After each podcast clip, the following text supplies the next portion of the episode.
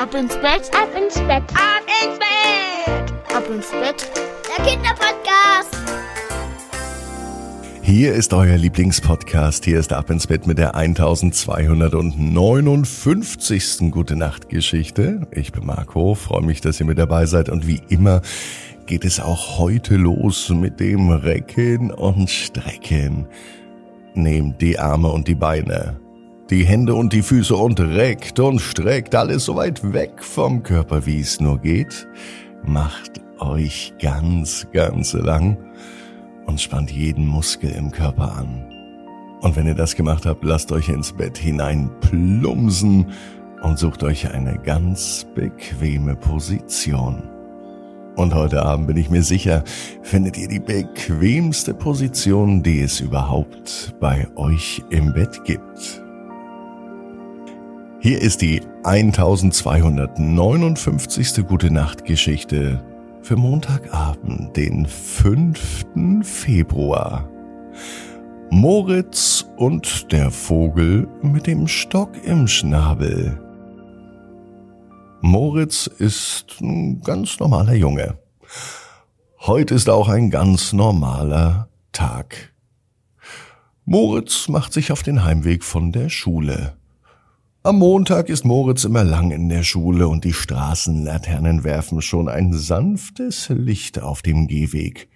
Und wenn er nach oben schaut, da glitzern sogar schon die Sterne am Himmel. Moritz schlendert ganz gemütlich nach Hause. Auf einmal hört er das Zwitschern der Vögel in den Bäumen.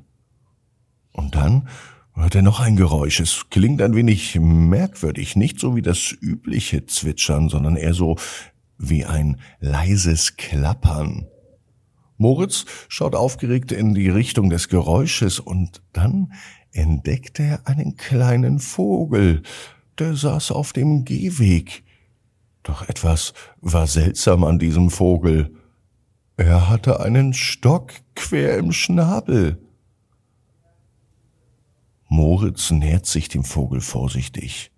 Und er bemerkt, dass der Vogel ihn mit großen, aber traurigen Augen ansieht. Hallo, kleiner Vogel, sagt Moritz sanft. Bist du in Ordnung? Der Vogel nickt und versucht zu zwitschern, doch mit diesem Stock im Schnabel ist es schwer zu zwitschern. Moritz überlegt einen Moment und dann beschließt er, dem Vogel zu helfen. Vorsichtig nähert er sich und er hält dem Vogel seine Hand hin.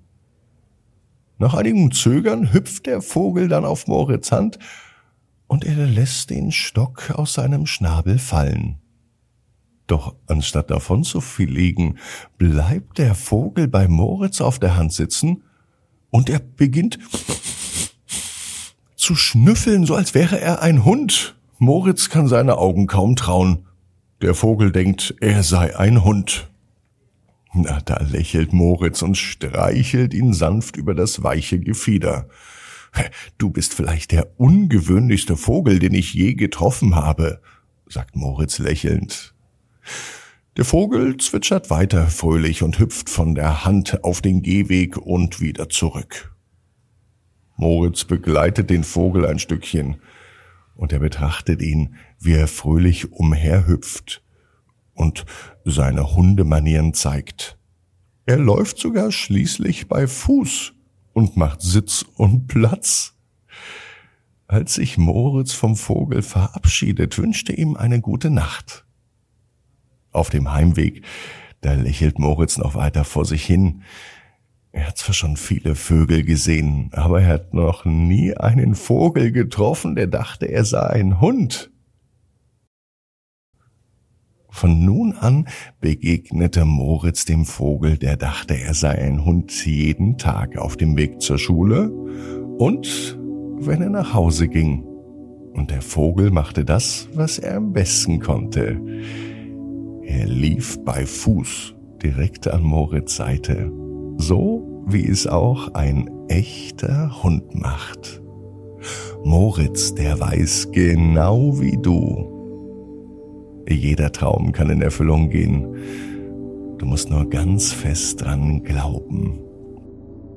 Und jetzt heißt es, ab ins Bett, träum was Schönes. Bis morgen, 18 Uhr, ab ins Bett.net. Gute Nacht.